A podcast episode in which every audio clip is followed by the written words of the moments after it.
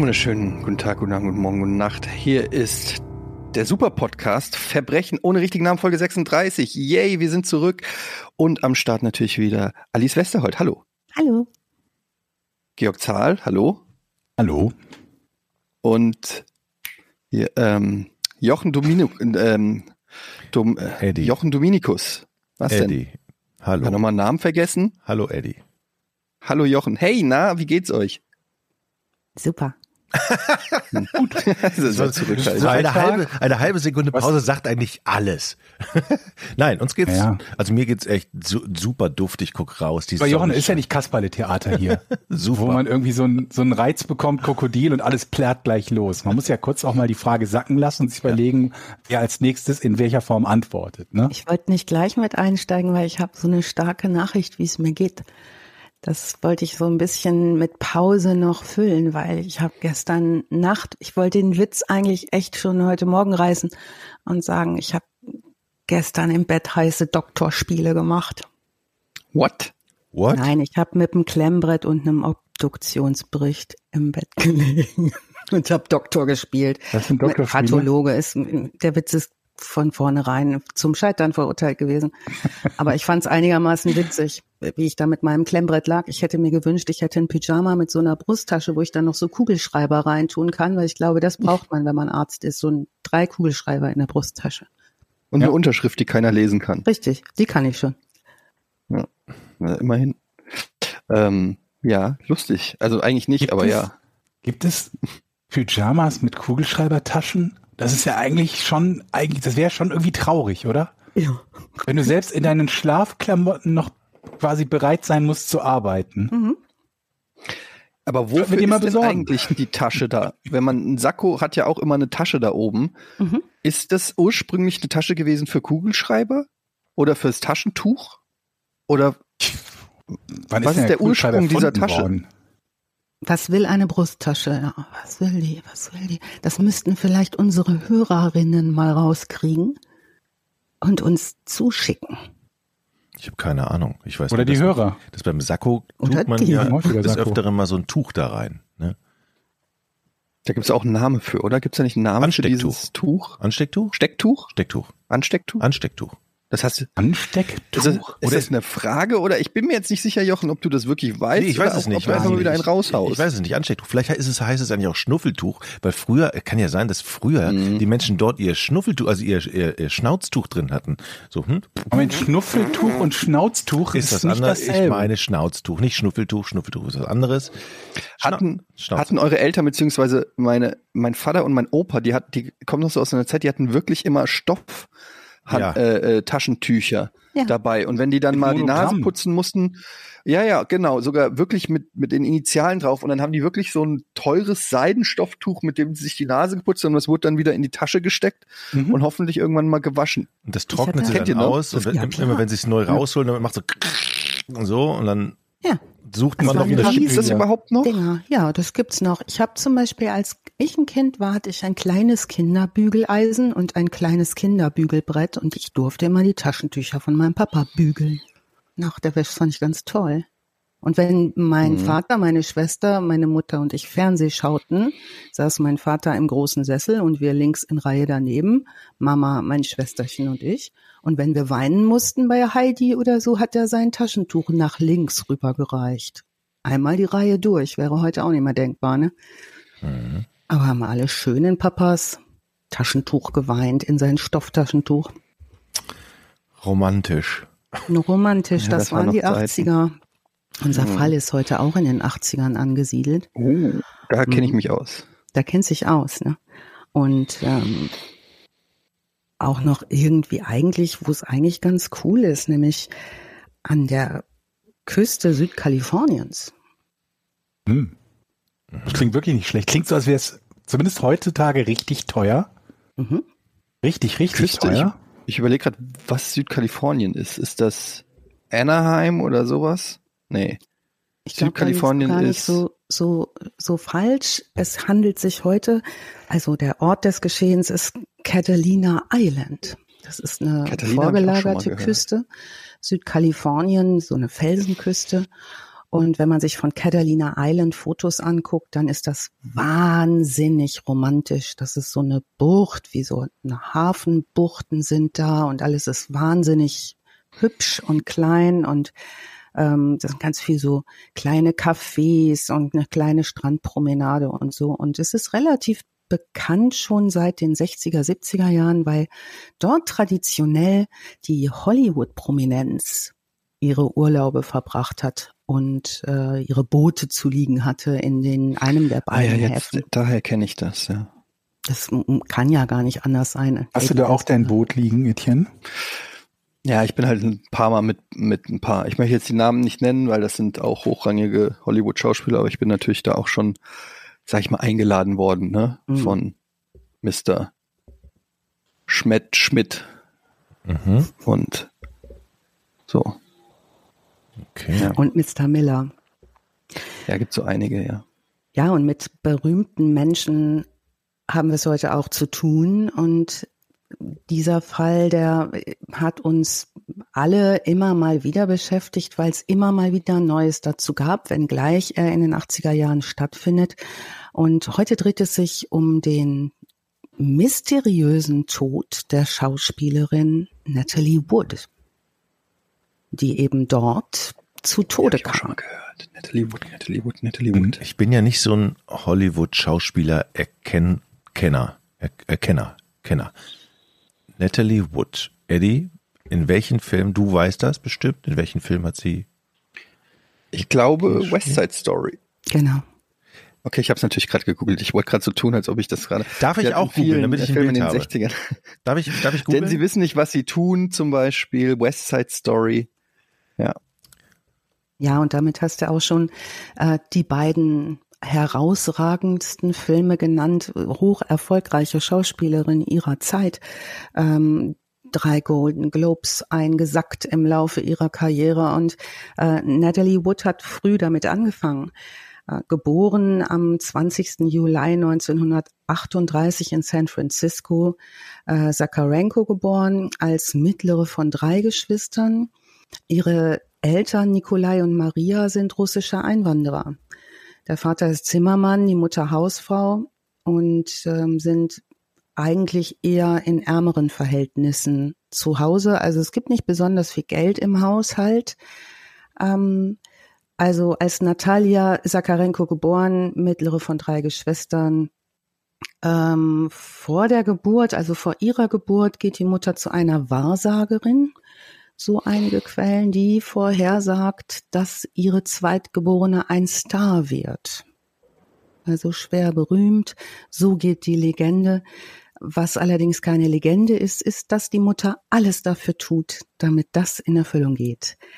Also das ist ihr Auftrag, ihre mittlere Tochter äh, Natalie soll ein Star werden. Wir hören auf dem Weg der Recherche häufig ihre Schwester Lana, es ist ihre kleinere Schwester, die beschreibt, äh, Natalie hätte als Kind schon immer zugetanzt und gesungen und die Mutter sei auch die treibende Kraft gewesen, das Kind nach vorne zu bringen.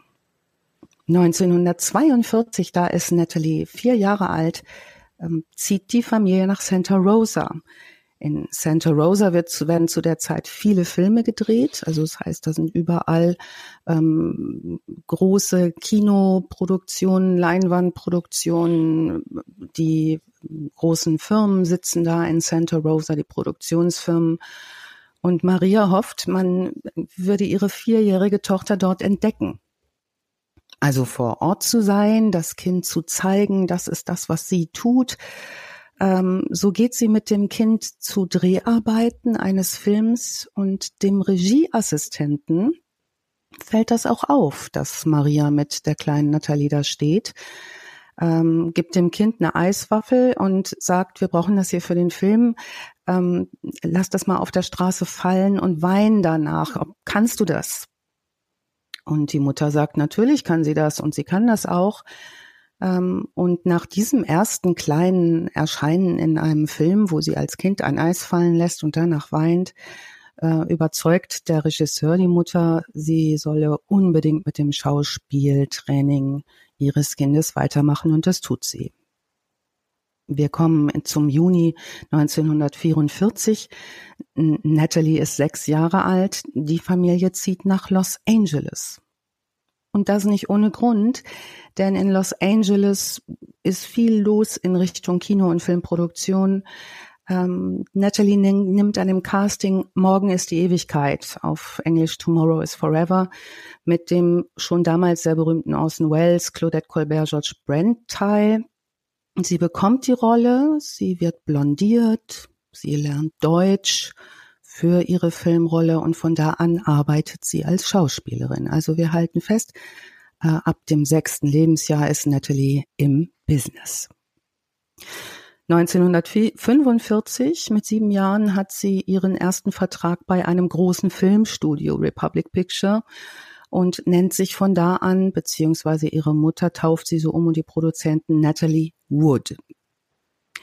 Ihr Mädchenname Sakarenko ist nicht so äh, eingängig, also heißt sie von da an Natalie Wood. 1947 bekommt sie ihre erste Hauptrolle in einem Weihnachtsklassiker. Wir kennen ja alle diese großen Weihnachtsfilme, die großen Produktionen, die häufig sehr, sehr erfolgreich werden. Damals mhm. ist der äh, Weihnachtsklassiker aus Hollywood Das Wunder von Manhattan, Miracle on 34th Street. Da hat sie ihre erste Hauptrolle und die Leute sind hingerissen von diesem Kind. Also so ein ähnlicher Effekt wie die Kevin allein zu Haus Filme, ähm, wo so ein Kind auf einmal ganz klar im Fokus der medialen Aufmerksamkeit steht. Also sie ist bezaubernd, die Leute sind hingerissen. Zu Hause allerdings ist nicht so viel mit hingerissen. Die Mutter ist sehr streng. Sie übt Druck aus, die paukt Texte mit ihr, erwartet fehlerfreies Aufsagen der Texte und so wird die kleine Natalie recht schnell erwachsen. Gefragt, ob sie dazu gezwungen worden sei, das all das zu tun, sagt Lana, ihre Schwester, später im Interview klar äh, ist die ganz klares Ja. In den folgenden acht Jahren spielt Natalie in 20 Filmen mit. Also im Schnitt zweieinhalb Filme pro Jahr nonstop. Teilweise dreht sie zwei Filme gleichzeitig. Ihre Jugend besteht Wie also aus. Sie? Bitte? Wie alt ist sie? Moment. Da ist sie im, äh, ihre, nach der ersten Hauptrolle 1947 ist sie neun Jahre alt, das heißt, sie ist minderjährig. Also das sind die, die folgenden acht Jahre bis zu ihrer Volljährigkeit. Holla die Waldfee, das ist ein Mhm. Programm. Ja. Du musst Also gerade da- daran denken, heutzutage ja so häufig Eltern vorwirft, wenn sie ihr Kind irgendwie in die Öffentlichkeit bringen wollen Ja. und so, ne? Und äh, wenn man jetzt hört, es ist im Prinzip genau dieselbe Geschichte, wie, wie, äh, wie sie heute oft äh, ähm, zu hören ist und das ist halt 80 Jahre her. Ja. Wahnsinn. Ja, also sie ist Profi, bevor sie volljährig ist, kämpft besonders hart für eine Rolle, bei der der Regisseur Nicholas Ray sie eigentlich für zu unschuldig wirkend hält. Also wir halten fest, bis dahin ist sie der Liebling der Nation, ein immer besetzt in lieben kleinen Rollen oder auch Hauptrollen natürlich, in denen sie so ein ganz zauberhaftes Wesen spielt. Also wirklich zauberhaft, wenn man sich anguckt, wie sie auch spielt. Ganz, ganz toll. Äh, Sie möchte unbedingt die Hauptrolle, die neben James Dean bekommen, und zwar in der Rolle der Judy in dem Film, denn sie wissen nicht, was sie tun. Da klingelt's bei euch, oder? Mhm. James Dean hat doch nur drei Filme gemacht, oder? Oder vier? Ja. War nicht viel. Ja, also Und ich weiß nicht, welcher davon der erste war und ob der damals schon so ein Kult war, wie dann nach dem, seinem Tod sich entwickelt hat. Ja, denn sie wissen nicht, was sie tun, ist tatsächlich letzt, der letzte Film von James Dean Okay. und erlangt deswegen auch so große Berühmtheit, denn kurz vor der Uraufführung 1955 hat James Dean diesen tragischen Autounfall, bei dem er auch stirbt. Und tatsächlich ist das auch ein Grund dafür, dass die Jugend, die so ein großes Rebellenvorbild in diesem äh, James Dean in dieser Rolle findet, ähm, ähm, die Kinos abreißt, als da der Film rauskommt. Also ich kann mich an meine Mutter erinnern, die mir erzählte, alle Jungs wollten aussehen wie James Dean und alle Mädchen wollten sein wie Judy und es ist ein sehr, sehr äh, intensiver, rebellischer Jugendrebellionsfilm, also ein halbstarken Film, eigentlich der erste seiner Art.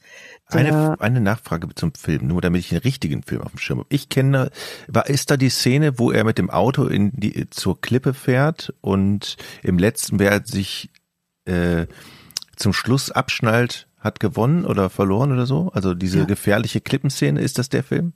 Ja. Okay. Um, Rebel Without a Cause ist der Original. Das heißt, man muss, weil, man muss, man muss äh, äh, aus dem Auto rausspringen, glaube ich, ne? Oder oder bremsen. Ja. Wie war das noch? Wisst ihr es noch? Ich weiß nicht mehr. Die fahren irgendwie auf eine Klippe zu und wer zu, zuerst rausspringt, ist ah, der ja, Verlierer. Genau. Also Schisshasenspiel genau. halt. Ja, ja, Schisshasenspiel, genau. Ja, also noch kämpft sie um die Rolle und der Regisseur, wie gesagt, findet sie zu brav für diesen rebellischen Film. Ähm, und während dieser Phase, wo sie sich auf den Film deutlich bewirbt, ähm, Dennis Hopper spielt ja übrigens auch mit in dem Film, ist sie mit Dennis Hopper nachts unterwegs und die beiden sind betrunken. Ähm, also sie sowohl als auch Dennis Hopper bauen einen Autounfall. Äh, der Re Regisseur Ray fährt zum Krankenhaus und bekommt mit, wie der Arzt sie als jugendliche Kriminelle beschimpft, der sie behandeln muss. Und damit hat sie die Rolle. Also damit ist dem der Regisseur deutlich überzeugt, dass sie jemanden spielen kann, der äh, jugendlichen Leichtsinn aber ich meine, es ist halt also naheliegend, wenn sie Kinderstar war, dass du hast, du hast ja normalerweise keine Kinderstars, die so ein Bad Boy oder Bad Girl Image haben und schon gar nicht im Kriegs- und Nachkriegsamerika, ne? Dann ist Nein, ja schon klar, dass es nicht so ganz leicht wird für jemanden, der da schon bekannt war, in irgendeine so Rolle reinzukommen, wo jemand, wo, wo du dann plötzlich einen Rebellen spielen sollst, ne? Ja, und Zeitzeugen sagen auch, dass dieser rebellische Film auch gut zu ihrer rebellischen Phase äh, gegenüber der sehr, sehr strengen Mutter passt. Also offenbar passt das auch alterstechnisch da gerade zusammen. Sie ist 17 Jahre alt, als der Film erscheint, also auch noch nicht volljährig. Mit dem Film gelingt der Imagewechsel. Der Film bekommt eine Riesenaufmerksamkeit wegen dieses tödlichen Autounfalls seitens James Dean auch nochmal angefeuert und sie wird über diesen Film zur Ikone ihrer Zeit. Die wilde Seite wird sozusagen ihr Markenzeichen und sie wird auch für ihre Rolle als Judy für einen Oscar nominiert. In den 50er Jahren übrigens ist die Filmindustrie bestimmt durch die Studios, ganz, ganz noch viel heftiger, ähm, als wir das heutzutage kennen, wo es auch heftig ist. Also sie bekommt nun lukrative Verträge, aber Schauspieler damals in den großen Studios sind auch sozusagen Leibeigene der Studios. Mhm. Die, die Schauspieler unter Vertrag bekommen ganz strenge Auflagen. Also wie sie zu laufen haben, wie sie zu sprechen haben, etc., wie sie, was sie anzuziehen haben. Also das geht bis ins Privatleben. Da kriegen Schauspieler, Schauspielerinnen ähm, angetragen, sie mögen sich scheiden lassen, wenn der Ehepartner nicht öffentlichkeitswirksam genug ist. Oder sie bekommen. Oder wenn er zu hässlich ist. Oder das. Ja, genau. Äh, Abtreibungen werden angeraten bei Schwangerschaften, die entstehen. Ähm, Ablehnung von Rollen ist auch schwierig. Wenn ich als Vertragsschauspieler eine Rolle ablehne, in der Zeit werde ich suspendiert. Das heißt, Vertrag läuft weiter, aber ich kriege keine Rollen mehr und kein Geld. Und die Verträge verlängern sich automatisch. Also so können aus Laufzeitverträgen von sieben Jahren schnell mal zehn, elf, zwölf Jahre werden, in der ich kein Geld verdiene. Ne? Ich glaube, dieses, diese Story kommt mir auch von Doris Day bekannt vor. Oder vielleicht vertue ich mich auch. Ich meine, es wäre Doris Day gewesen, die auch irgendwie so massive Probleme über einen Teil ihrer Karriere hatte, ähm, dass sie auch so einen total krassen Knebelvertrag hatte und äh, und äh, ja, was du halt gerade beschrieben hast, und Doris Day, die war ja auch immer auf immer dieselbe Rolle irgendwie ja. geeicht. Die hätte vermutlich auch nichts anderes machen können, wenn sie es gewollt hätte, ne? Wahrscheinlich. Aber wahrscheinlich waren die Schlangen trotzdem vor den Studios lang genug, weil jeder das machen wollte, ne? Na klar, und ja, klar. wenn es dann gelang und wenn man dann irgendwo reinpasste, da warst du natürlich auch ganz weit oben, ne, im Ansehen. Nun ist es nach diesem Film 1956 die schwer berühmte Natalie Wood, nun 18-jährig, lernt Robert Wagner kennen. Der wird dir vorgestellt. Ähm, Robert Wagner euch? von Hart aber herzlich. Hart aber herzlich, ja. genau, ja. Ich wollte euch eigentlich fragen, ob ihr das Hart aber herzlich Intro noch singen könnt.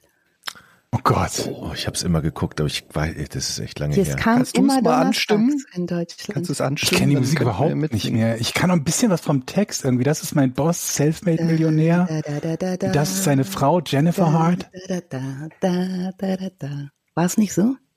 Puh, ich Boah, weiß es nicht mehr. nicht mehr. Oder habe ich jetzt. Wie heißt es nochmal auf Englisch? Hard to hard. Heart to Heart? Ja. Hard to Hard, ja. Ja. Hard to, oh ja, das habe ich auch immer. Hund? Ich Wisst ihr noch? Friedwort. Timmy. Warte mal, Leute, ich hab's, ich hab's hier gefunden. Sekunde, ich mach's mal eben Ja. Im Englischen ist er nicht Friedwart, ne? Im Ein Deutschen ist er Friedwart. auf Englisch. Im Deutschen ist er Friedwart. Ich mach's mal eben an. Mal gucken. Ja. Achtung. Bisschen weniger laut. Aber, warte, ich mach's leiser. Sekunde. Das ist Jonathan Hart, ein Selfmade-Millionär. Der hat Nerven. Das ist Mrs. Hart, eine traumhafte Frau. Einfach toll.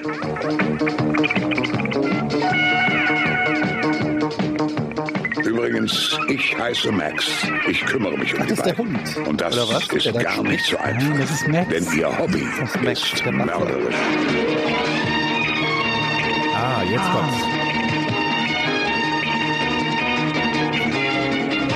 Ah.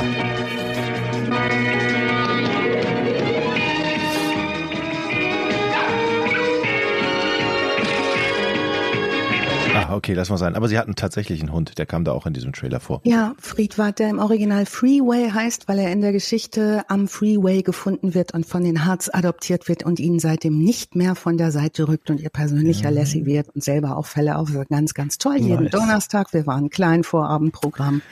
Hart, aber herzlich großartig.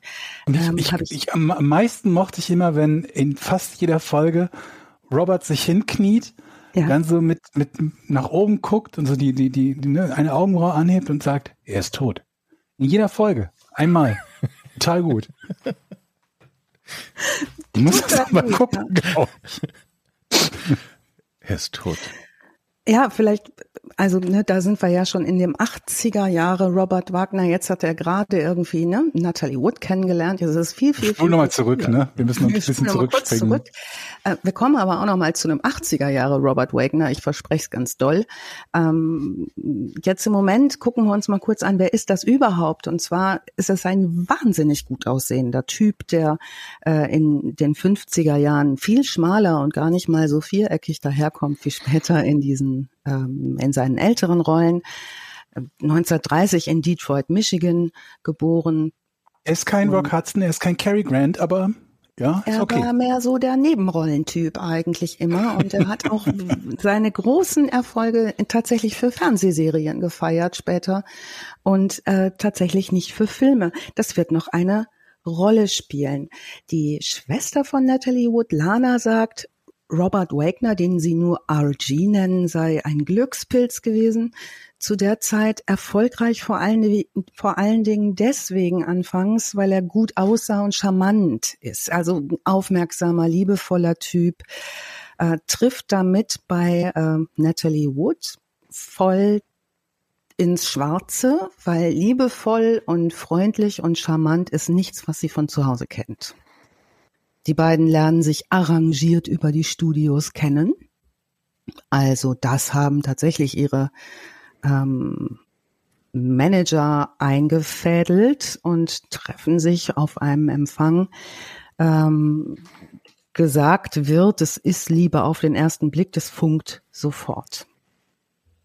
Also sie hilft auch ne, sofort, Hollywood fängt an zu plaudern, die beiden und was für ein tolles Paar und ganz niedlich sind auch sofort in allen äh, Zeitschriften zu sehen. Sie hilft seiner Karriere auf die Sprünge, dadurch, dass sie schon so hoch erfolgreich ist. Er glänzt in seinen Filmen nie so besonders. Durch sie steht er mehr im Rampenlicht. Am 28. Dezember 1957 heiratet Natalie Wood Robert Wagner. Auch die Hochzeit ist medial begleitet. Wir sehen eine Braut mit einem wunderschönen Schleier und einen äh, James Bond-artig charmanten Robert Wagner, der sich zu ihr runterbeugt und sie küsst. Sie haben gemeinsam die kleine Schwester Lana im Arm. Viel Bildmaterial dazu zu finden. Also sie sind das Traumpaar ihrer Zeit, die so verliebt scheinen.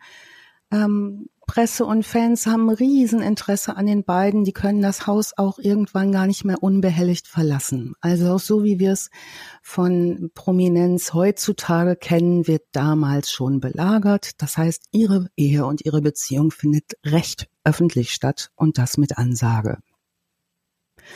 In der Ehe wird es jetzt, sie 18, er 26-jährig, äh, im Verlauf zu Konflikten kommen. Also ihre Karriere geht steil nach oben mit den großen Produktionen, die sie macht. Die hat es eben angesprochen, West Side Story und solche Sachen stehen dann irgendwann auch auf dem Programm.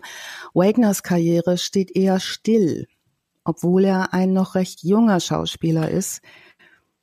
Irgendwann spielt Natalie in dem Film Feuer im Blut. Das ist ein Liebesfilm mit Warren Beatty der von Hollywood auf Liebhaberrollen geeichte Superbo, äh, den wirklich alle anhimmeln. Und es gibt Gerüchte, die beiden hätten eine Affäre.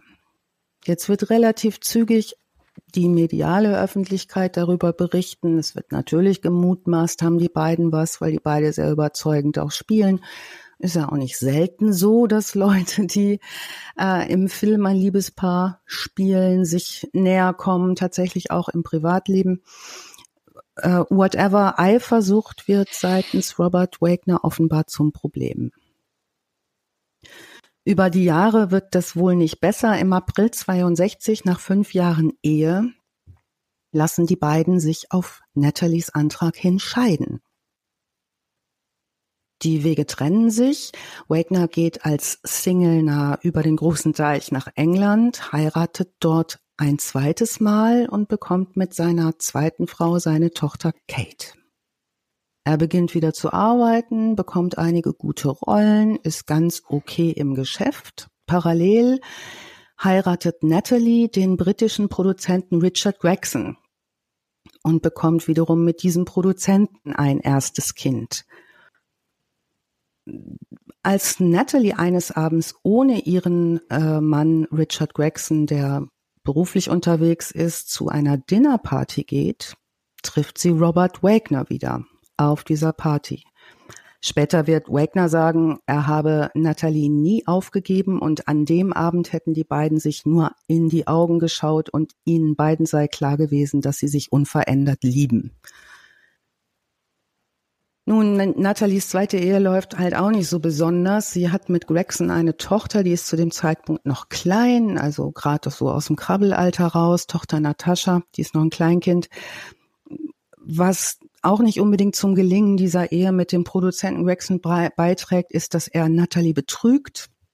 Damit ist die Ehe relativ zügig am Ende. Und ähm, wo sie sich schon mal wieder näher gekommen sind, heiraten 1972 Natalie Wood und Robert Wagner zum zweiten Mal auf einer Yacht.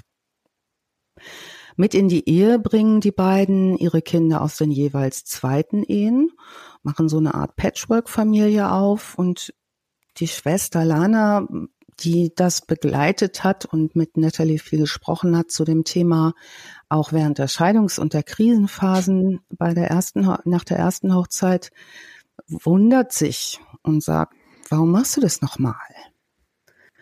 Und bekommt zur Antwort laut Lana, der Teufel, den man kennt, ist besser als ein fremder Teufel. 1974, zwei Jahre nach ihrer zweiten Hochzeit, also insgesamt der dritten, der gemeinsamen zweiten Hochzeit, kommt die gemeinsame Tochter Courtney zur Welt. Und mit dieser Patchwork-Familie, den beiden äh, Töchtern und der kleinen gemeinsamen Tochter, stellt Natalie fest, dass Muttersein ihr sehr gut gefällt, wollte sie immer schon und füllt ihre Rolle toll aus und stellt ihre Karriere zunächst hinten an. Wagner beginnt in der Zeit 1974. Bei uns kam das in den 80er Jahren raus. Dort wurde es natürlich in Amerika früher ausgestrahlt, beginnt hart aber herzlich zu drehen und wird ein Star bei Heart to Heart gemeinsam mit Stephanie Powers. Und die beiden sind dieses eben schon beschriebene Megapaar. Was passiert, wenn wöchentlich auf der Leinwand ein Megapaar zu sehen ist, wie die beiden? Ihr habt es ja auch vor Augen, ne? Super charmant miteinander. Ja. Man hat ihnen das auch so abgenommen. Ich fand das immer ja. sehr authentisch irgendwie. Ja. Wir müssten uns das heute mal angucken, vermutlich, wenn wir lachen, ja, wahrscheinlich. was uns damals gefallen hat. Ja. Ich aber damals fand ich es wirklich, habe ich wirklich gedacht, das, die sind ja cool zusammen. Und dann ist man tatsächlich, da war ich kleiner, hat man wirklich auch gedacht, die sind auch im echten Leben natürlich zusammen. Die sind ja. ein Paar. Die sind so. Ich auch gedacht. Und das denken ganz viele Leute, die das gucken, nicht nur die kleinen Kinder. Ne? Und äh, es geht ja über Jahre, diese Serie. Affärengerüchte, Affärengerüchte und natürlich auch in den Zeitungen. Also hart, aber wann, wann lief die denn? Das muss ich mal gerade nachgucken. Erschien 79 bis 84. Ah, okay, gut. Ende 70er. Erstausstrahlung war 79 auf ABC. Deutschsprachige Erstausstrahlung 83. Oh krass. So lange hat das mhm. gedauert? Wow. Ja. Und wie viele Folgen gab es? Also fünf Jahre jede? Also war reichlich. Ähm, die erste Staffel 79 bis 80 mit 22 Episoden.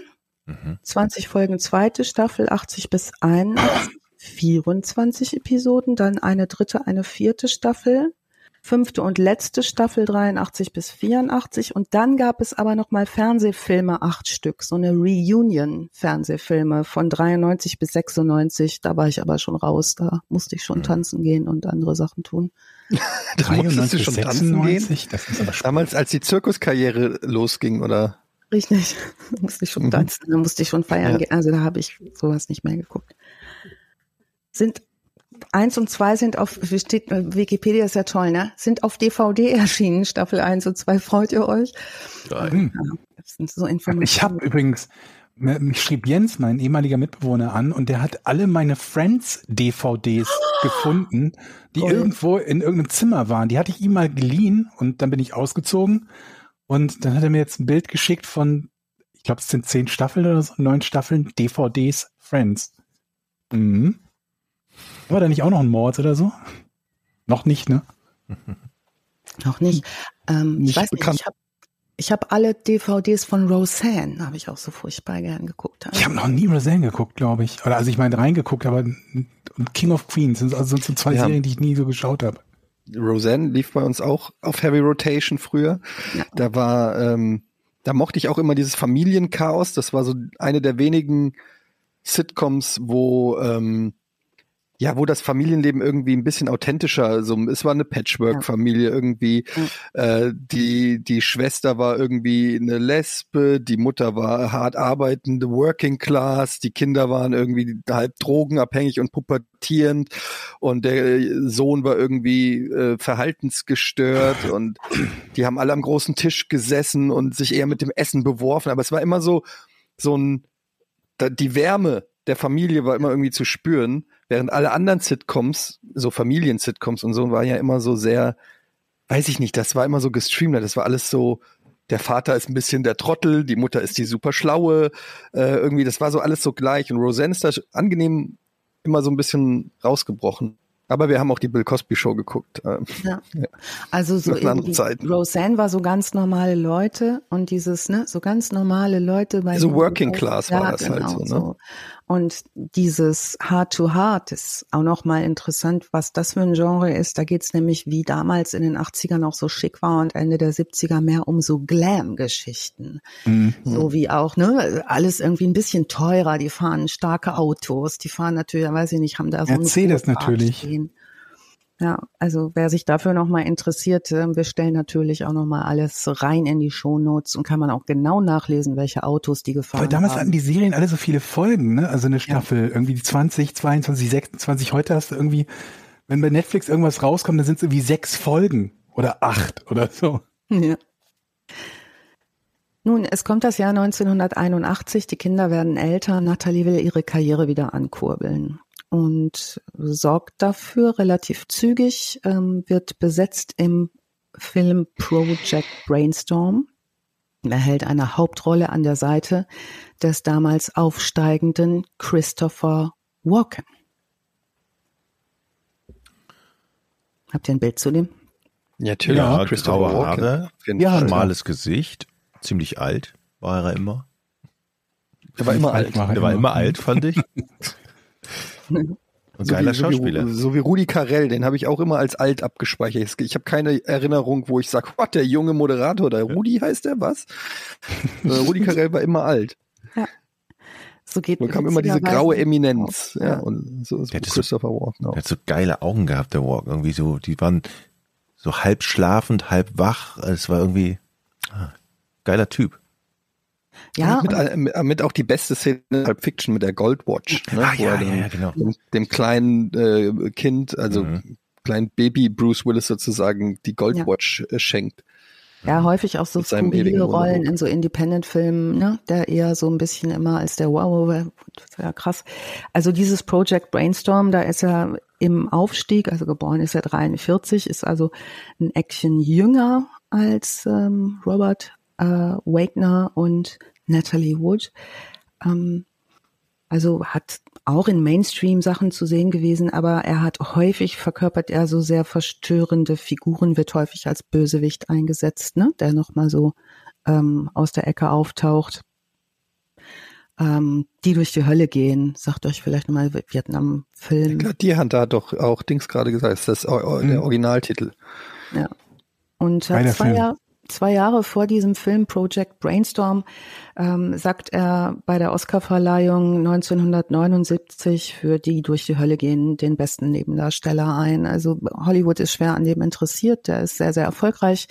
Project Brainstorm ist ein Film, der ist so ein Science-Fic- Science-Fiction-Thriller. 83 äh, erscheint der Sagt mir gar Warum? nichts. kommen wir noch mal drauf. Kann dir auch nicht so viel sagen, weil das ein totaler Flop war. Ich sagen, weil Science Fiction aus der Zeit, wenn er gut gewesen wäre, würde man ihn kennen, oder? Genau. Wie heißt der Film?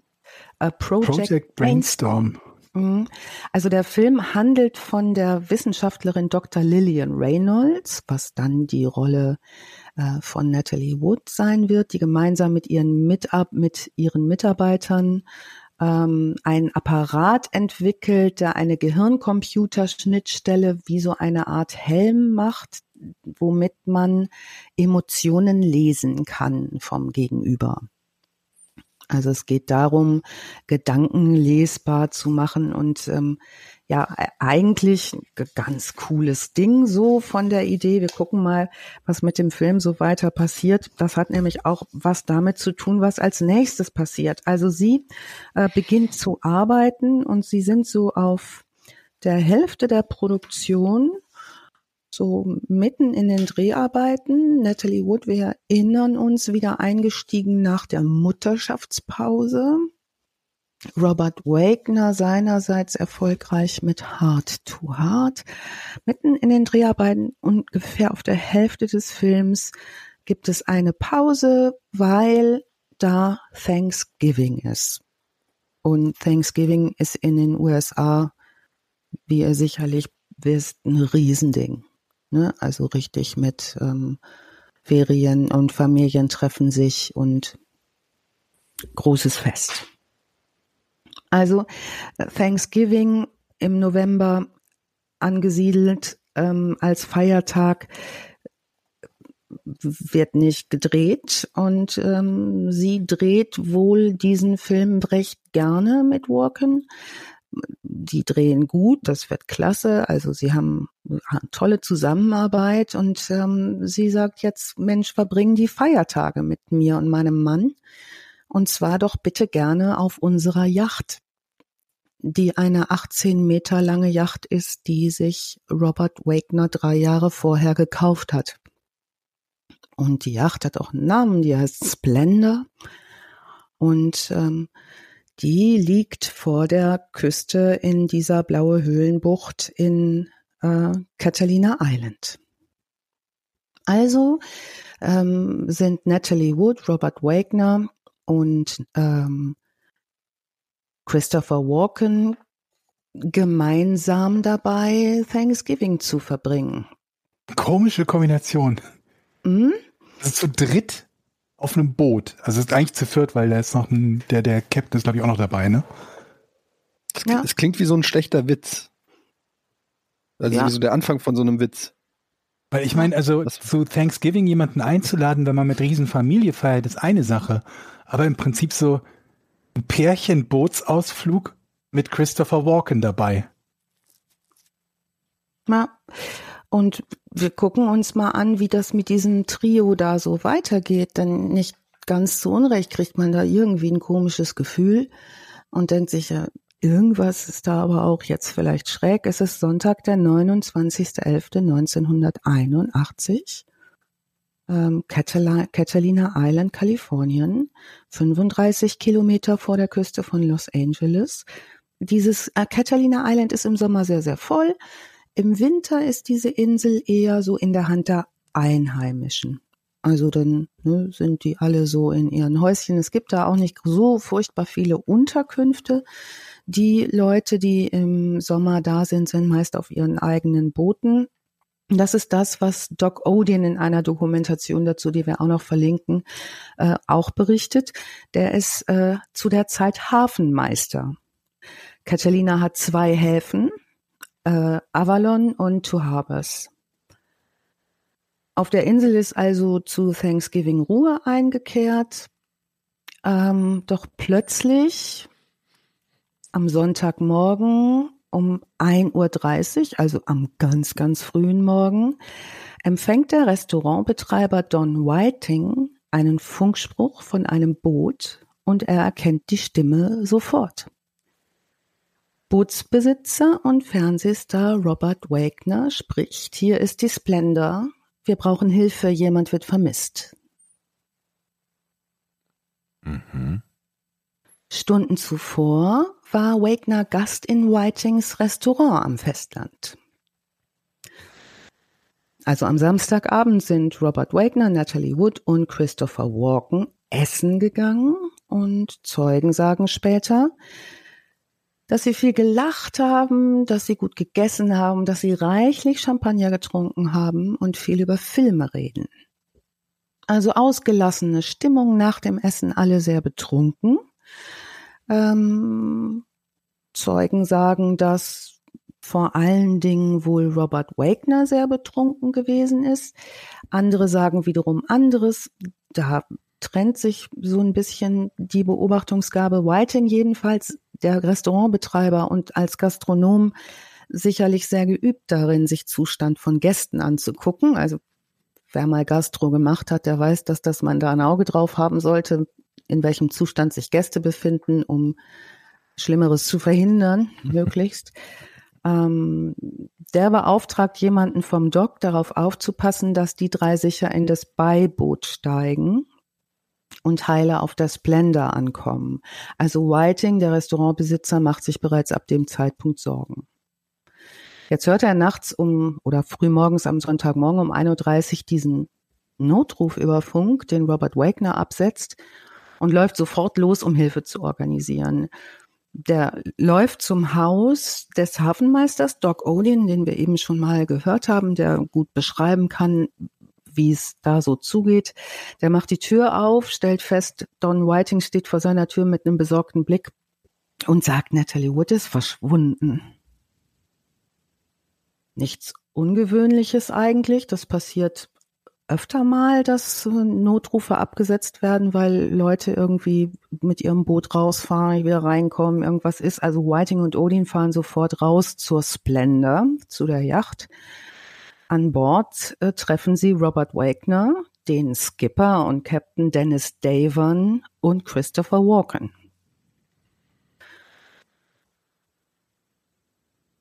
Der Hafenmeister bemerkt an Bord, dass das Dinghy, das Beiboot namens Valiant fehlt. Das ist nicht da. Normalerweise ist das festgemacht an das Boot. Äh, und weiß und denkt sich so, naja, wenn Natalie Wood mit dem Boot unterwegs ist, dann ist sie sicher. Das ist ein Boot, das ihr euch so vorstellen könnt, wie so ein sehr, sehr stabiles Schlauchboot mit einem Außenbordmotor. Also ein seetüchtiges Ding. Ne? Also der Hafenmeister sagt sofort, wenn sie da drauf ist, dann ist sie rausgefahren, irgendwie passiert nichts Dinghies sind seetauglich, sagte kein, eigentlich kein Problem. Deshalb fragte aber zur Sicherheit nochmal den Christopher Walken und auch den äh, Davon, den ähm, Skipper und Robert Wagner, ob Natalie Wood weiß, wie man ein solches Boot fährt. Und ob sie vielleicht eine Idee hätten, ob sie irgendwie zu einem besonderen Ort hätte fahren wollen, ob es irgendeinen Ort gibt, den sie besonders mag. Ähm, Wagner sagt, nee, sie kann nicht einfach damit weggefahren sein, weil er weiß, dass ihr das Beiboot noch nie geheuer war. Glaubt er nicht. Es ist jetzt 3.30 Uhr am Sonntagmorgen des 29. November 81. Doug Odin alarmiert die Küstenwache. Der nächste Posten der Küstenwache ist allerdings ziemlich weit weg. Und weil die Zeit drängt, äh, soll Don Whiting, der Restaurantbesitzer, mit seinem Boot im Wasser nach Natalie suchen. Also der fährt los. Alle nehmen einfach zunächst an, sie ist in diesem Beiboot, in diesem Dinghy. Logischerweise fragen sie sich jetzt auch, wohin würde denn das Boot treiben, wenn es nicht fachgerecht bedient werden kann? Also wenn es Natalie Wood nicht gelungen ist, diesen Außenbordmotor anzuschmeißen beispielsweise. Ähm, schlechtes Wetter. Es ist furzdunkel auf dem Wasser, keine Sterne. Das macht es natürlich schwierig auch zu suchen. Also Panik macht sich breit bei der Suche. Die suchen stundenlang erfolglos. Schließlich entdeckt Don das Dingi in Ufernähe und teilt das über Funk äh, Doug Odin, dem Hafenmeister, mit. Und auch, dass Natalie Wood nicht im Beiboot ist. Das beunruhigt schwer. Doug Odin verständigt sofort Doc Bambert. Das ist ein erfahrener Seemann, den er kennt. Er soll helfen bei der Suche nach Natalie Wood. Er braucht Hilfe. Er schafft es nicht alleine. Er informiert jetzt Robert Wagner per Funk, dass das Beiboot aufgetaucht sei, allerdings ohne seine Frau darin. Wagner ist außer sich. Er erklärt, dass Natalie nicht Schwimmerin ist, Angst vor Wasser habe und nicht mit Booten umgehen kann. Später können wir uns nochmal Interviewausschnitte angucken, wie Natalie Wood in einem vollkommen anderen Zusammenhang interviewt wird und in einem Interview sagt, ich hatte schon immer Angst vor Wasser. Das sagt auch ihre Schwester Lana, die sagt, ähm, die hatte fürchterliche Angst vorm Ertrinken, hatte Albträume zu ertrinken als Kind schon ähm, hat sich von Wasser immer ferngehalten. Nun, mit diesem Wissen äh, im Hinterkopf und dieser Information, dass sie Angst vor Wasser hat, jetzt auch durch Robert Wagner an den äh, Doc Bambert, fährt Doc Bambert zu der Stelle, an der das Beiboot gefunden wurde, sucht das Wasser in der Nähe dieses Beibootes ab und entdeckt etwas Rotes im Wasser. In einiger Entfernung und findet tatsächlich Natalie Wood um 8 Uhr morgens mit dem Gesicht nach unten im Wasser treibend. Das Rote, was er gesehen hat, ist ihre Daunenjacke. Sie trägt, und jetzt wird sie natürlich geborgen, äh, dieselbe Daunenjacke wie zuvor am Abend an Land. Das ist so eine weinrote Steppjacke. Ähm, und sie ist fast mit der Strömung bis ans Ufer geschwemmt worden. Also Sie finden sie in relativer Ufernähe. Doc Bambert informiert sofort Robert Wagner, der ist am Boden zerstört und sagt, er kann nicht kommen, er schafft es nicht, die zu identifizieren. Das übernimmt jetzt der Skipper, der seit drei Jahren Captain der äh, Yacht ist, angeheuert und Angestellter von Robert Wagner. Dennis Devon identifiziert die Leiche von Natalie Wood. Die Nachricht verbreitet sich schnell, dass da was passiert ist, ebenso wie die Fragen und die Gerüchte. Und relativ schnell wird auch in der Presse die Frage gestellt, nachdem diese Meldung rum ist, war das ein Unfall? Ist sie umgebracht worden? Was ist da passiert? Die LA Police ermittelt sofort. Und zwar übernimmt Detective Dwayne Rager den Fall kurz nach Auffinden der Leiche. Und als erstes vernimmt er Robert Wagner. Der berichtet, die drei hätten gemeinsam im Salon der Yacht getrunken. Dann sei Natalie in ihre Kabine gegangen gegen Mitternacht. Er habe später nach ihr sehen wollen, aber sie sei nicht da gewesen. Dann habe er nach dem Beiboot geschaut, hätte gesehen, dass es weg ist und denkt, hätte gedacht, ja, die wird an Land gefahren sein. Nachts. Nachts. Mhm. Merkt ihr, ne? Merkt Äh, ihr, ne? Sind doch schon, ist doch schon Quatsch. Und es gibt noch was Seltsames an der Sache, denn die Ermittler gucken sich ja Natalie Wood genau an, was hat die an? Die hat einen karierten Schlafanzug an, keine Unterwäsche und Wollsocken. Und diese Steppjacke drüber. Nun, ähm, Rager befragt auch, der Detective Rager befragt danach Christopher Walken, der gibt nahezu dasselbe zu Protokoll. Erstmal klingt für den Detective das nicht verdächtig. Er befragt auch den Captain, den Skipper Dennis Devon, der 1900, seit 1978 für Robert Wagner arbeitet und ein enger Vertrauter ist, denn Wagner verbringt recht viel Zeit mit äh, Familie oder alleine ähm, auf dieser Yacht. Dennis Devon ist ständig dabei als Skipper und Captain. Gibt Fotos von ihm im Netz, wo er auch bei der Taufe dieser Yacht äh, schon dabei ist. Ein großes Holzschild mit dem Namen der Yacht in die Kamera hält. Der kümmert sich auch um die Instandhaltung des Bootes. Also der ist nicht nur für die Cruiserei da, sondern ist ein enger Vertrauter der Familie. Devon berichtet, sie seien zu viert am Abend zuvor an Land gewesen zum Dinner. Dann seien sie zurück zur Splendor gegangen. Es sei alles bestens. Detective Fraser bemerkt recht schnell, dass Devon nicht so richtig reden will. Es gibt ein paar wesentliche Informationen für ihn aber als Detective im zeitlichen Ablauf. Natalie angeblich soll ab Mitternacht weg gewesen sein. Der Hilferuf über Funk kam aber erst um 1.30 Uhr. Und er denkt sich, da stimmt was nicht. Da, warum vergeht da so viel Zeit? Zunächst wird vermutet, dass Wagner die Küstenwache nicht direkt angerufen hat, um Presse fernzuhalten, die dann Wind von der Suchaktion bekommt. Sollte dem so sein, hat er damit viel Zeit verschwendet. Moment, aber hat er nicht vorher beim Hafenmeister angerufen? Oder gefunkt? 1.30 Uhr hat er den angefunkt. Weil Also- die haben ja dann erst die Küst Küstenwache. Genau, genau. Mhm. Also es fehlen sozusagen anderthalb Stunden, in denen nichts geschehen ist. Ja, nicht wirklich, ne? Also, Mhm. wenn er sagt, sie ist ins Bett gegangen, dann kann er ja beliebig viel Zeit sehen, äh, dazwischen liegen, bis man guckt, ob, ob jemand im Bett ist, ne? Ja, wir gucken mal, was alles so passiert sein könnte. So richtig wissen wir es nämlich nicht. Ähm, Rager, Rager untersucht natürlich die Splendor auch als letzten bekannten Aufenthaltsort der Natalie Wood und findet im Salon eine zerbrochene Weinflasche. In Nathalies Kabine liegt Kleidung verstreut herum, also schon sehr chaotisch alles, als wäre etwas vorgefallen, aber keinerlei Beweise.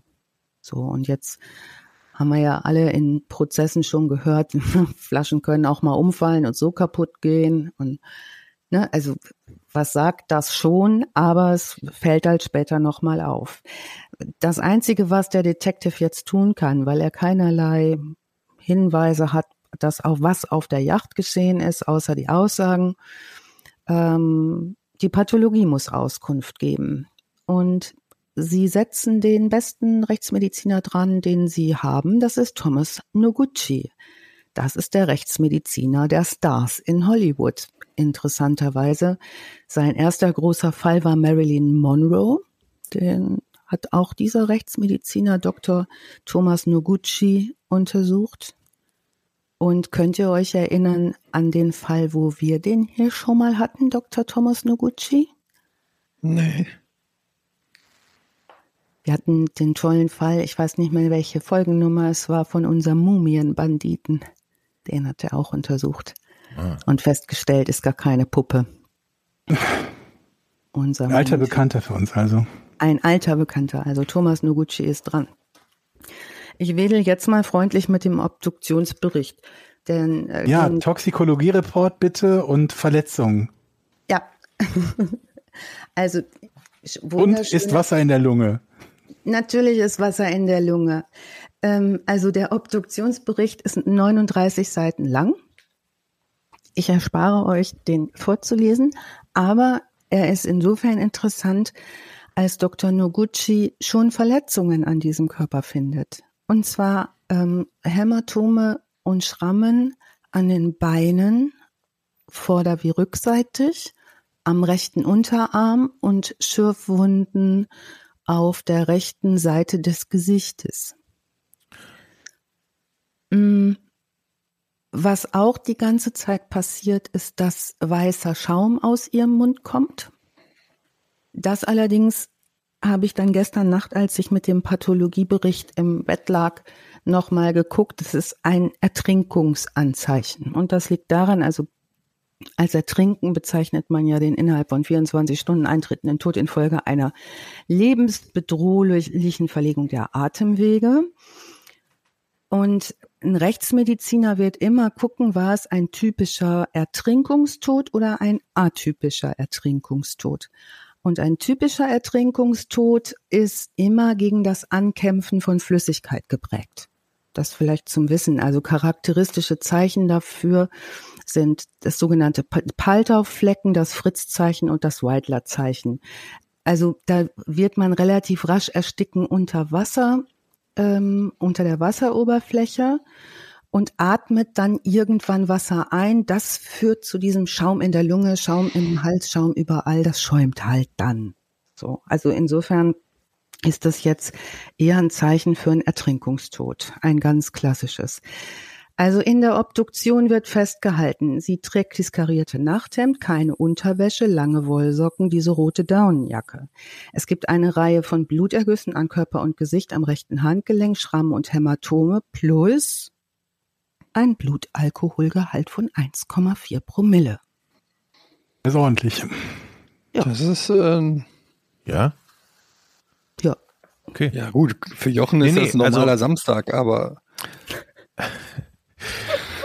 Aber für alle anderen ist es schon ordentlich. Nach dem Gesetz bist du mit 1,4 Promille volltrunken. Da Frauen die kleinere Leber haben, sind die meistens mit 1,4 Promille besser bedient als Männer. Ich hatte letztens einen. Polizeibericht mal gelesen, dass irgendjemand mal fünf Promille hatte und aus dem Auto gefallen ist, wo man sagen muss, ja, da hat er einen Kasten zu viel getrunken. Fünf- Ja. und ich bin ja früher mal auf dem Fahrrad angehalten worden mit 1,8. Also Ui. Da wärst du heute in Lappen für los, also den, ja, den, den aber Autoführerschein. früher, da, damals, das war 19, das war 86, 88, nichts passiert. Also keine Strafe, nichts, null. Also ich kann mich erinnern, ich glaube jetzt mittlerweile ist es 1,6 oder ist das sogar nochmal gesenkt worden, wenn du am Fahrrad unterwegs bist? Für einen Lappen, los. Aber es ist irre, also 1,6 ist halt echt holla die Waldfee, ne? Überhaupt äh, angetrunken Fahrrad fahren? Ich dachte, man darf gar keine Promille haben beim Fahrradfahren. Ne, Beim Autofahren nicht. Aber also beim Fahrradfahren war es zumindest mal 1,6, aber ich weiß Ich nicht, glaub, wie die es jetzt Zeiten ist. sind vorbei, Georg. Das, ich glaube, du darfst gar nicht mehr ähm, Fahrrad fahren, wenn du was getrunken hast. Du darfst ja sogar Auto fahren, keine wenn du Limo? getrunken hast. Du darfst, du darfst nur trockene Sachen essen, wenn du Fahrrad fahren willst. Und ich war-. Ich war damals so stolz, da muss man ja zur Polizei und die holen dann diesen Amtsarzt, der damit dir einige Tests durchführt und ich war so stolz damals, dass ich diese Tests trotz meines enormen Alkoholpegels noch so wunderbar hinbekommen habe, wo ich denke, so im Nachhinein lass dich doch einfach fallen und kotz durch die Gegend und alles ist gut, aber nein, auf der auf, auf dieser Geraden super gel- gelaufen, die beiden Zeigefinger vor dem Gesicht super gefunden. Das ist nicht gut. Aber ich finde das, ich finde gut, wie du darüber so erzählst, als ob das so eine Erfahrung ist, die jeder schon mal gemacht hat. Und dann kommt ja da dieser Arzt, der einen dann immer in diesen kleinen Raum mitnimmt. Ihr wisst schon, den Raum, der so klein und eng ist, wisst ihr, wo man so schwer durch die Tür kommt. Oh, das nervt mich immer. Aber jetzt habe ich es mittlerweile drauf, wenn man durch die Tür kommt. Der in Rating, also in Aber- Rating aber haben die vier verschiedene Ärzte. Der eine ist nur am Wochenende da. Ja, ja. Der Albrecht, ne? Ja, wenn Albrecht kommt, aber wenn du Thomas kommt, da hast du richtig Brech. Ich habe es Also das- tatsächlich der aber ist nur, richtig hart. nur einmal erlebt. Nur einmal erlebt. Und das war, ja. Ich, Also, Also, ADAC sagt, gibt es Promillegrenzen für Radfahrer? Ja, ist ein Radfahrer mit 1,6 Promille oder mehr unterwegs, dann ist er absolut fahruntüchtig und begeht eine Straftat. Mann, hast Uh, du schon wieder Straftat aus dem sogar, Kopf ja, okay. gewusst, Georg. Ja, ich habe, äh, weiß auch warum, weil ich, weil ich RTL Polizeiserien geschaut habe irgendwann mal. Aha. Ja, Aber die waren schon ja älter. Einfach. Die waren schon irgendwie, die waren frühe 2000er, deswegen war ich mir halt nicht sicher, ob das noch dieselben Als- äh, Promillegrenzen sind. Als jemand, der kaum Alkohol trinkt, würde ich gerne mal wissen, wie viel, also ich kann mir das immer so schwer vorstellen, wie viel Promille was ist. Wenn ich jetzt so 0,5 Bier trinke, so ein Pilz, wie viel ist, wie viel Promille ist das? 0,5. Was? Ja? Ja.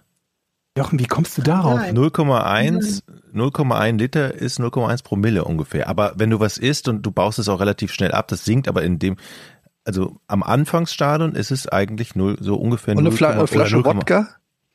Das ist keine Ahnung.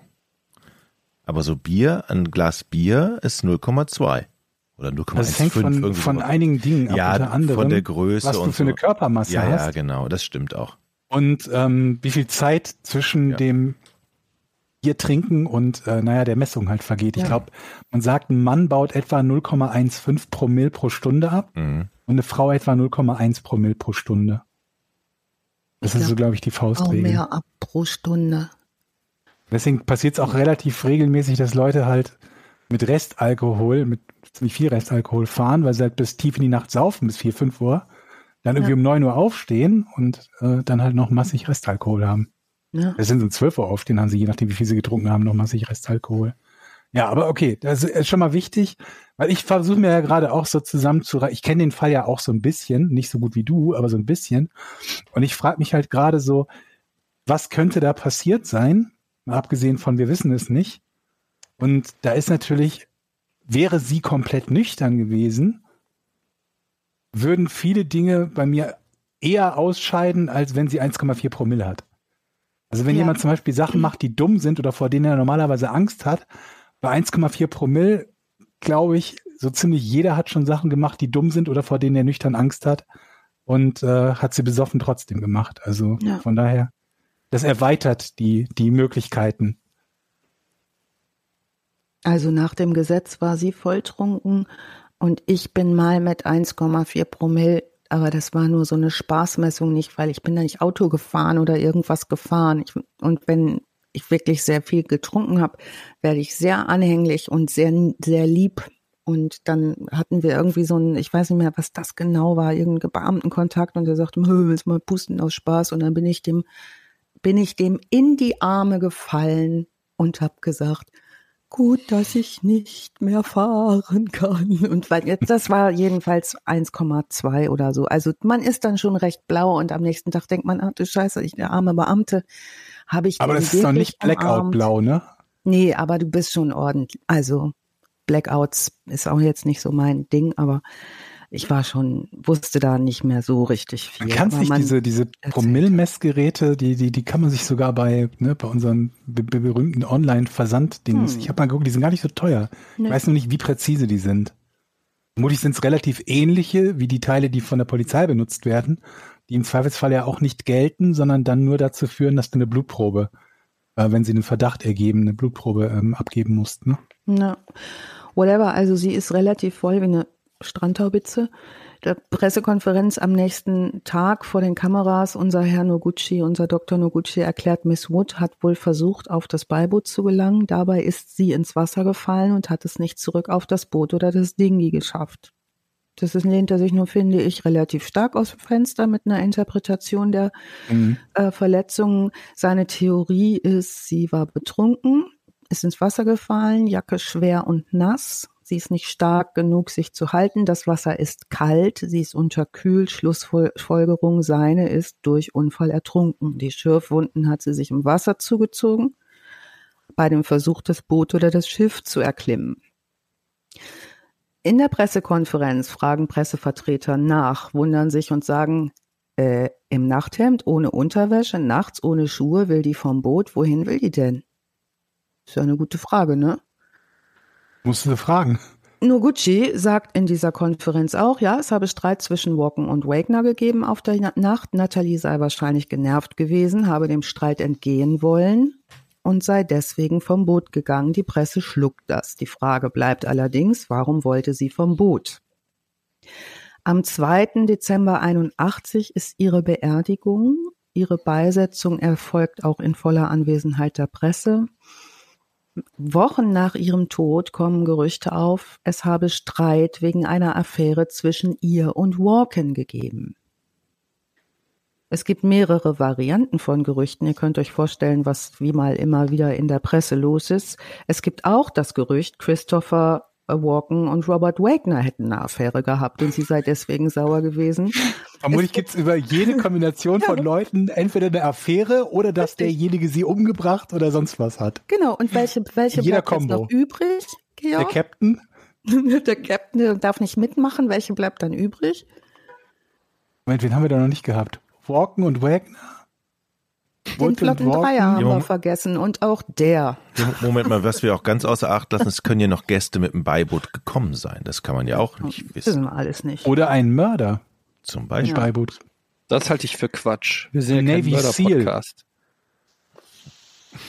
Die Navy Seal, ja. Ja. Oder Also- Mit so einer ausgebildeten. Robbe. Delfin.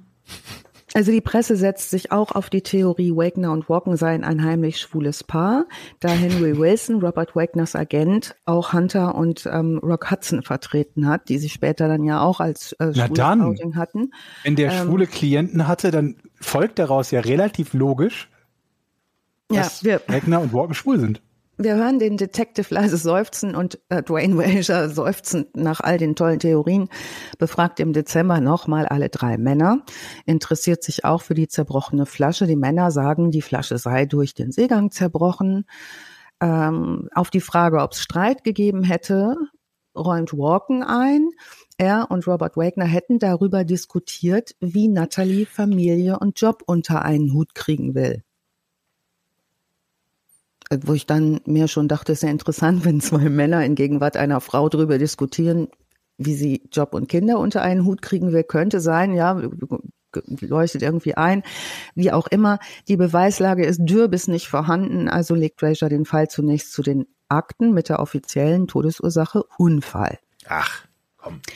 1992 wird der Fall wieder aufgenommen, denn Dennis Devon ruft die Schwester Lana an. Und zwar die Schwester von Natalie Wood, ist sehr emotional am Telefon, berichtet von einem Riesenstreit auf dem Boot. Es habe starkes Flirten gegeben seitens Walken Richtung Natalie Wood in Wagners Gegenwart. Alle total besoffen und eifersüchtig und da sei ein kapitaler Streit entstanden. Wagner habe die Flasche auf dem Tisch zerschlagen und gerufen, was willst du hier mit meiner Frau schlafen? Daraufhin sei Natalie sauer geworden und in ihre Kabine gegangen, weil sie da keinen Bock drauf hatte. Davon sagt, Lena, ähm, Davon sagt, sie, sie will in ihre Kabine gehen, schlafen gehen. Wagner geht hinterher. Davon sagt, er hört daraufhin einen üblen Streit in der Kabine und er hört Gepolter. Er klopft an der Kabinentür an, berichtet er. Wagner öffnet mit hochrotem Kopf und sagt, es sei alles in Ordnung. Später, sagt Dennis Davon, geht er an Deck und sieht dort Robert Wagner, fragt ihn, wo Natalie sei. Robert sagt, die sei weg. Davon berichtet weiter auf Nachfrage, äh, wo sie denn ist, sagt, hätte Wagner gesagt, sie sei wohl ins Wasser gefallen. Davon sagt, er will sie rausholen. Wagner sagt, er soll das lassen. Sie solle ihre Lektion lernen. Das ist also alles jetzt das, was Dennis Davon der Lana Wood später erzählt. Er will die Wachen rufen, Wagner verhindert das und jetzt ruft er diese Schwester von Natalie Wood an, weil er sich deswegen schuldig fühlt. Erst eine, eineinhalb Stunden später setzt Wagner den Notruf ab, von dem wir eben gesprochen haben, sagt Devon. Lena, die Schwester von Natalie, sagt, so wie ich meine Schwester kenne, die wäre nie im Schlafanzug rausgegangen, die wäre nie in ein Boot gestiegen, geschweige denn damit gefahren. Totale Wasserphobikerin, völliger Schwachsinn. Okay, soweit, so ähm, schlecht. 2009 erscheint ein Buch basierend auf den Berichten von Dennis Davon. Ein Buch mit dem Titel Goodbye Natalie, Goodbye Splendor. Der Autor ist Marty Rully. Ähm, zu Wort kommt Dennis Davon. Gefragt, warum er erst jetzt etwas sagt, berichtet Davon, er habe seine Aussage mit Robert Wagner abgestimmt und habe damals Angst gehabt, weil er Angestellter war. Zu der Zeit übrigens ähm, äh, 81 wird nicht beachtet auch eine Zeugin, die sich nach Nathalies Tod bei der Polizei gemeldet hat, und zwar Marilyn Wayne ähm, die zu der Zeit in der Nähe auf einem Boot in Catalina Island nahe der Stelle, wo Natalie ertrinkt, äh, selber mit ihrem Sohn auf dem Boot ist. Sie habe gehört, wie jemand Help me, somebody help me, I'm drowning gerufen habe und zwar 20 Minuten lang. Ähm, sie habe auch gehört, wie Männer geantwortet hätten, entspann dich, wir holen dich wieder raus. What? Das 20 Minuten lang. Diese Zeugin wird ebenfalls nie vernommen. Wagner schreibt in seiner eigenen Biografie später, anders als in seiner Aussage damals, es habe sehr wohl Streit gegeben und ja, er habe eine Flasche zerschlagen. Natalie sei auf einer Bootsleiter wohl ausgerutscht, das habe er aber nicht gesehen und sei gefallen, das hätten sie nicht mitbekommen. Der Fall bleibt geschlossen. 2011 macht die Polizei die Akte wieder auf, nachdem Devon seine Aussage gemacht hat und es wird neu ermittelt.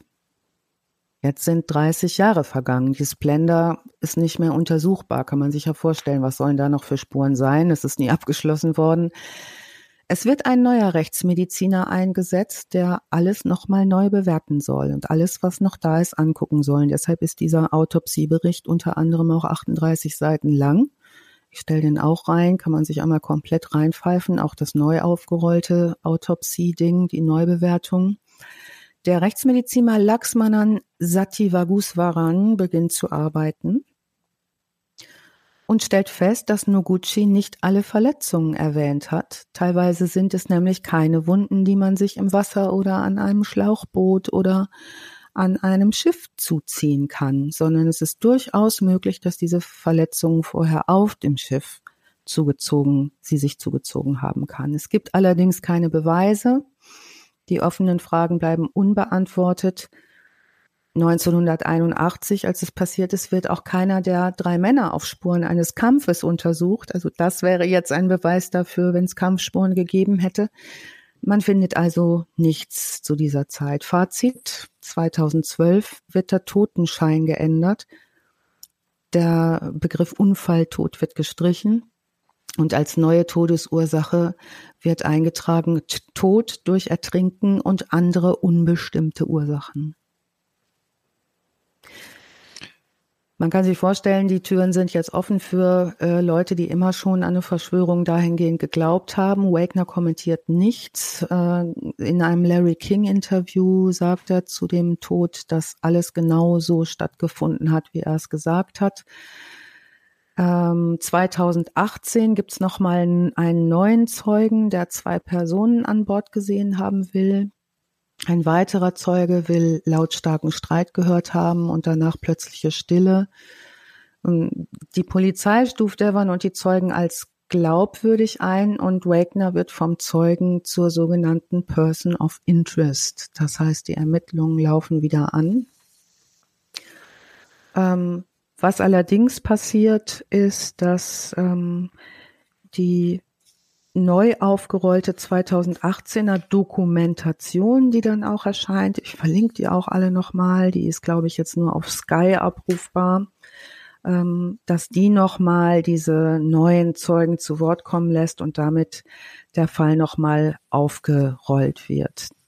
Der, der Sheriff Corina, der das unter sich hat, stirbt 2019 im Alter von 58 Jahren und seitdem ist es auch um die Ermittlungen wieder still geworden. Wir hören nichts. Ähm, und die letzte Meldung kam jetzt vom letzten Jahr, ähm, an, nee, Anfang des Jahres, dass äh, Robert Wagner von allen Verdächtigungen freigesprochen ist. Also da wurde dann nochmal gewechselt. Aber wer war es denn dann jetzt? Wir wissen es nicht.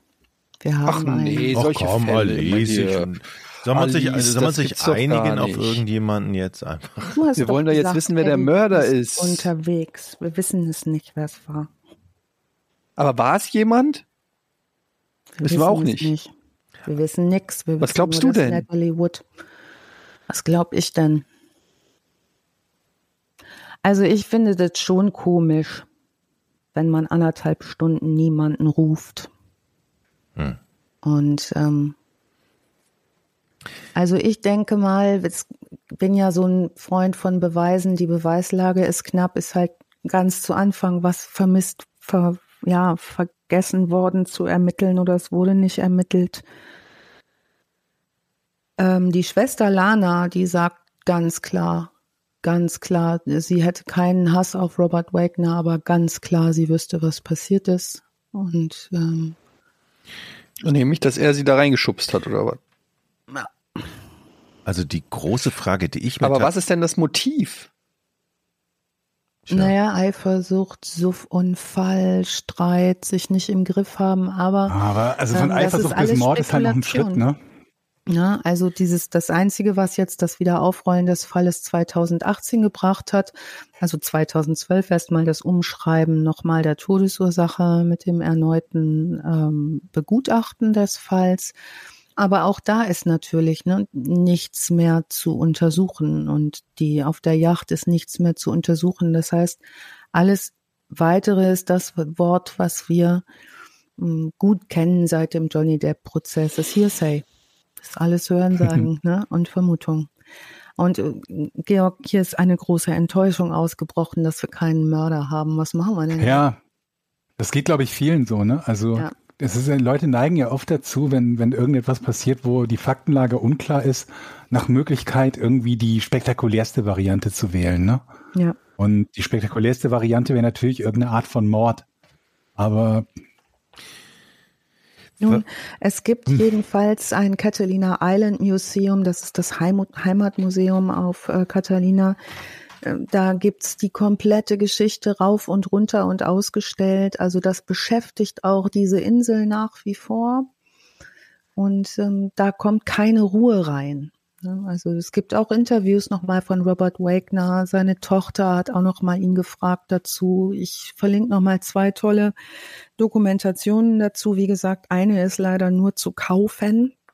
Die wird nicht frei gestreamt, aber ähm, die andere Dokumentation, äh, Dark Waters, die habe ich nochmal gefunden auf einer anderen Plattform, wo sie kostenfrei anzuschauen ist, ohne dass man sie kaufen müsste. Die große Frage, die ich mir stelle, ist man, wenn man ähm, oder wenn man so voll ist, wie sie war, und eine solche Abneigung zu Wasser hat, ist man trotz, also ist der Alkoholpegel trotzdem so hoch, dass sie diese Angst vor Wasser dadurch überwindet? Ich meine, wenn ich Angst vor Wasser habe, selbst wenn ich betrunken bin, gehe ich doch dann nicht in Boot. Wenn ich so eine Phobie vor Wasser habe, warum nicht? Wenn du besoffen genug bist. ja, das ist die Frage. Ist man dann, ich habe Leute gehabt, die besoffen die auf die? Idee gekommen sind, zu versuchen, mich zu verprügeln. Mit 60 große Typen. Die dachten, das ist ein prima Plan, mir mal so richtig schön eine zu schallern. Und wie ging es dann Also weiter? Leute machen die bescheuertsten Sachen, wenn sie besoffen sind. Bist du weggerannt? Was?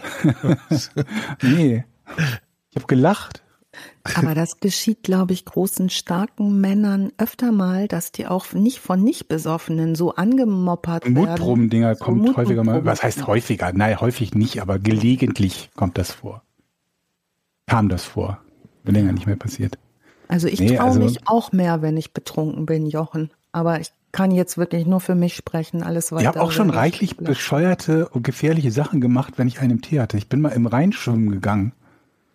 Weit rausgeschwommen. ja. Das war nicht schlau. Nee. Das ist super gefährlich. Ja, ich weiß. Das, da sind doch schon Leute gestorben. ja, natürlich. Das war richtig, Aber richtig Georg, warum dumm. machst du das denn? Hör doch mal auf damit.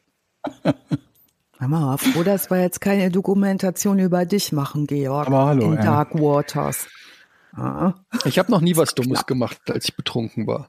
Ne? Haben wir denn, wir, wir machen es jetzt mal umgekehrt. Das ist, das mag ich Ja, bei diesen schon. Fällen, bei diesen Fällen, so wie bei, bei, bei äh, Maddie McCann oder so. Können wir eine Geschichte konstruieren, die relativ lückenlos ist und die ein Verbrechen beinhaltet, für die es gute Indizien gibt? Wie meinst du jetzt? Habe ich nicht, nicht verstanden. Naja, es war so. Der witzige Geschichte, wie es sich zugetragen hat, ne? Nee, ich will eine Geschichte erfinden, die ein Verbrechen beinhaltet, die aber schlüssig ist. Ja, ich, Und kann ich die dir es eine sagen. gute Indizienlage gibt. Natalie Wood ist in das falsche Zimmer gegangen, hat sich hingelegt zum Knacken. Dann kam Mr. Wagner, hat gesagt, du liegst in meinem Bett, raus, ich will nichts mit dir anfangen heute. Hat sie, und sie hat sich gewehrt, dann hat er sie an den, an den Fußfesseln gepackt, vom Bett gezogen. An welchen Fußfesseln? Die hatte doch da Verletzung am Fuß, oder? Ach so. Oder? Ja, aber, Hat ja. sie so gepackt, hat sie vom Bett Meinst du, er hat sie an den Fesseln gepackt oder redest du von Fußfesseln? Nee, an den Fesseln. Da muss er sie aber erst gefesselt haben. Nein, an den Jo. Fesseln. An den, das heißt doch Fesseln da unten, oder nicht? Ja, Die meinst Knöchel. Du Ein Knöchel? Pferd, ja. Heißt das nicht Fesseln? Doch, man sagt. Fesseln. Ja. Ja. Oder heißt es Stimmt. beim Pferd nur? Okay, also er hat sie gepackt. Aber Moment, warum An haben die den beiden denn kein gemeinsames Zimmer überhaupt gehabt? Das verstehe ich sowieso nicht. Die sind doch verheiratet, oder nicht? Ja, aber die haben sich nicht so gut verstanden mehr. Das heißt, jeder hat ein getrenntes Zimmer gehabt. Er zieht sie also raus, sie fällt vom Bett, ist aber total betrunken, reißt die Flasche noch runter. Er gibt ihr noch einen Arschtritt, sie geht raus, will in das andere Zimmer und merkt nicht, dass sie eigentlich aufs Boot gegangen ist. Sie denkt in dem Moment, alles klar, Ah, ich gehe ins andere Zimmer, zack, da haben wir's. Wo Also ist denn das Verbrechen bei der Geschichte? Das stimmt. Das ist ja wieder kein Verbrechen. Warte mal. Nee, das muss ganz anders gewesen sein. Okay, also wir haben eben von der Flasche gehört, die kaputt ist. Das ist ja nichts Ungewöhnliches. Also, ne? Ist da irgendwie, ist da Blut dran gewesen? Haare? Ist die, obwohl, naja, wir haben eine Obduktion und der hat nicht von, von so schweren Verletzungen gesprochen, dass er sagen würde, der ist, äh, also sie hat irgendwie eine Flasche über den Schädel gezogen bekommen, ne?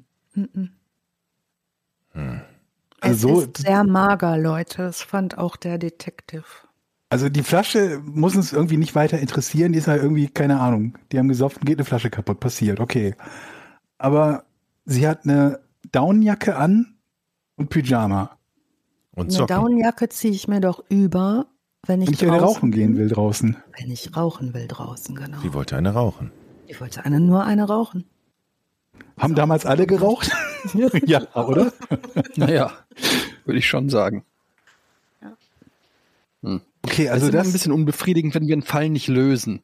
Ich Ja, habe immer den Anspruch, dann immer, dass wir innerhalb dieses Podcasts, innerhalb dieser zwei Stunden so einen Fall einfach dann lösen und sagen, so, hier ist das Ergebnis, Robert das Wagner. Schlimme ist ja nicht, ob gelöst oder nicht. Wir wissen ja noch nicht mal, ob ein Verbrechen passiert ist. Wenn wir wenigstens wüssten, es gab einen Mord und müssen jetzt überlegen, war es Robert, war es Christopher oder war es der Captain? Aber selbst das wissen wir ja nicht, ob es überhaupt einen gab. nichts. Wir wissen Ja, und da muss man die Kritik einfach an Alice weitergeben, die das offensichtlich nicht gut recherchiert hat. Ich habe ich hab Georg gefragt, sollen wir das machen? Und Georg hat gesagt, ja. Ja, das Also, ist Wenn ein cooler, ein bisschen ein mehr Mühe Fall. gegeben hättet, hätten wir den Fall jetzt. Vor allen Dingen, er hat, wann war das? gelöst. 81? Hm? Er hat halt, im Prinzip war das mitten in der Zeit, wo er, wo er hart aber herzlich gedreht hat. Und das, hat- der hat auch nicht aufgehört damit, der hat es ja weitergemacht. Ja, und 1963, äh, 83 ist Project Brainstorm erschienen. Also die haben den Film tatsächlich mit einem Körperdouble von ihr zu Ende gedreht, zwei Jahre pausiert mit dem Film und er ist total gefloppt.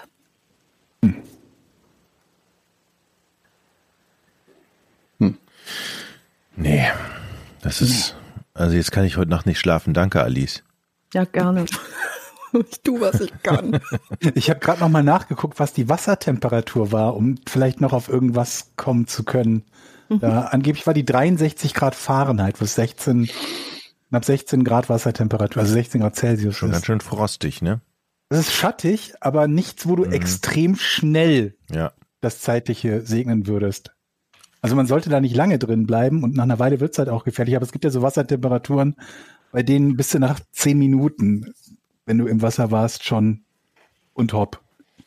Und so kalt war es aber nicht. Ja, und auch bei diesen ganzen Gesichtsverletzungen. Ich meine, wenn du stocken besoffen bist und bist auf einem dunklen Boot unterwegs.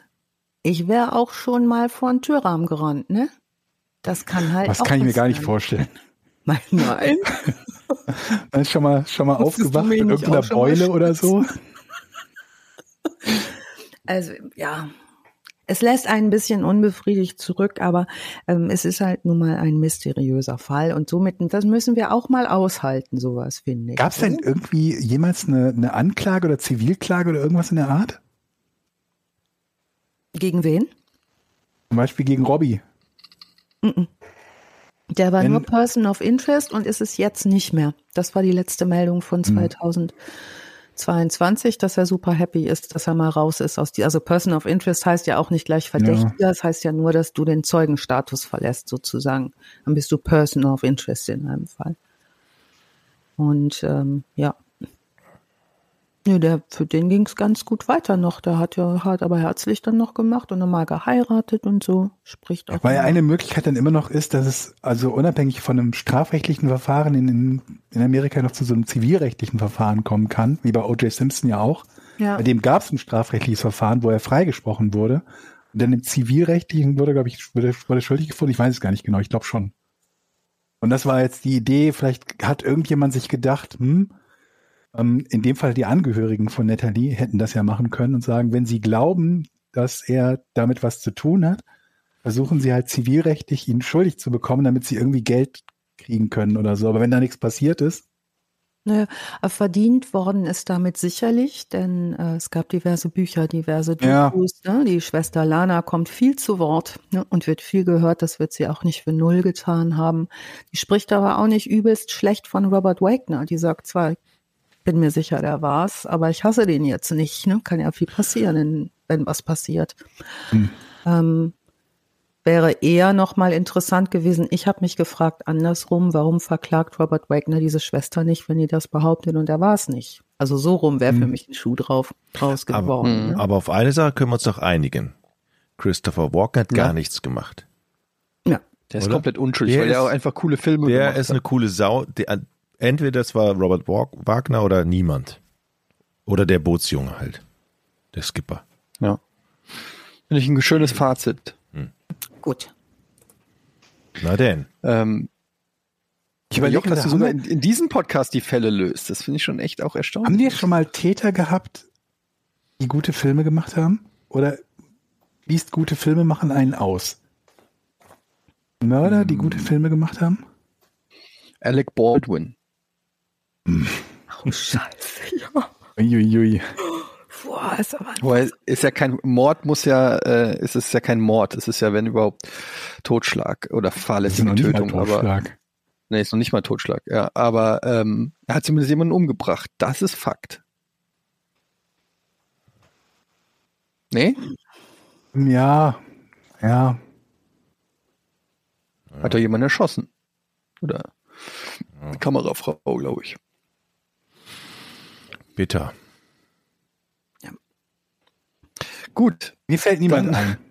Bei dieser awkward silence, finde ich, kann man eigentlich dann auch gut den Podcast einfach mal beenden. Schöner Fall. Vielen Dank für die Reche- Recherche. Wie immer an dieser Stelle gerne den Podcast und die viele Arbeit, die da reingeht, supporten auf steadyhq.com slash vorn. Und wir hören uns mit einer spannenden True Crime Story dann in zwei Wochen wieder bei Verbrechen ohne richtigen Namen. Tschüss. Tschüss. Tschüss. Tschüss.